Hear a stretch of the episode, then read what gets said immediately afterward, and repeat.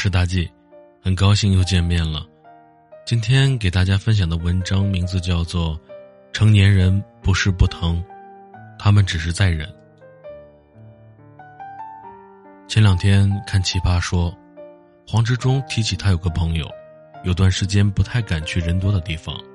因为只要一想到底下那些人，可能就是在网络上骂他的人，他就会感觉眼泪就要掉下来。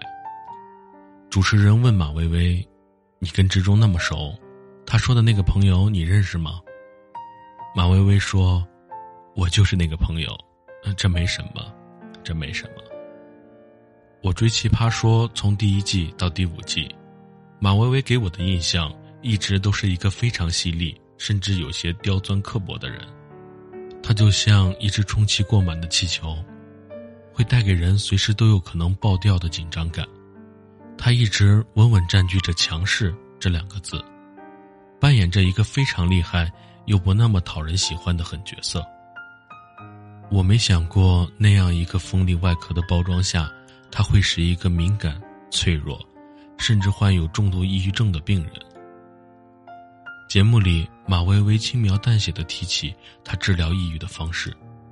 就好像是一个一次一次在心理医生面前重复创伤的人，并不是他一样。对于马薇薇这样的人来说，咄咄逼人的背后是无数次的心理治疗，台上犀利的论点。背后是对门外人群的恐惧和心悸，理性背后是夜晚从不爽约的孤独，笑容背后是对生活暴击一次又一次的妥协。我被这一期节目打动，是因为从马薇薇身上，我好像看到了自己，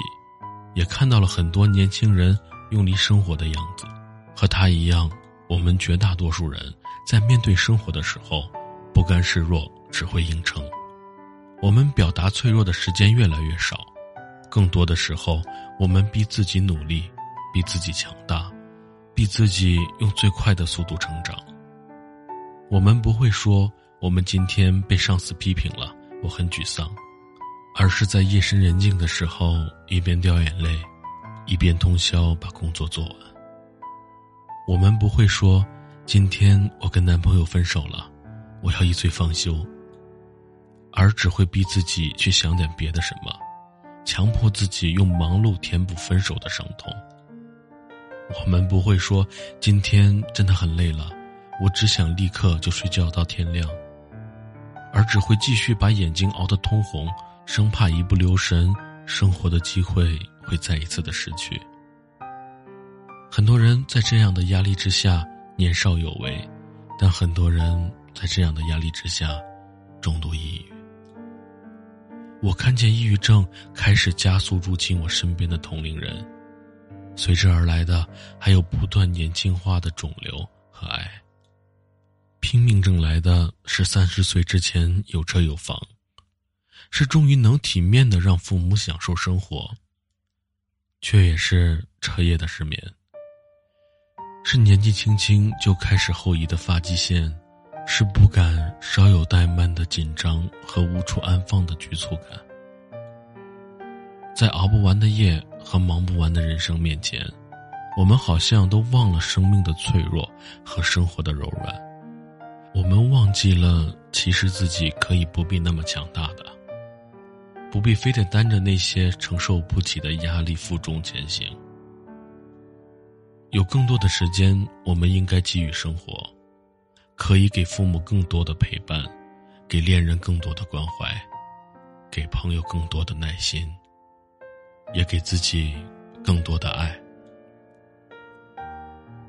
这一生还有很长，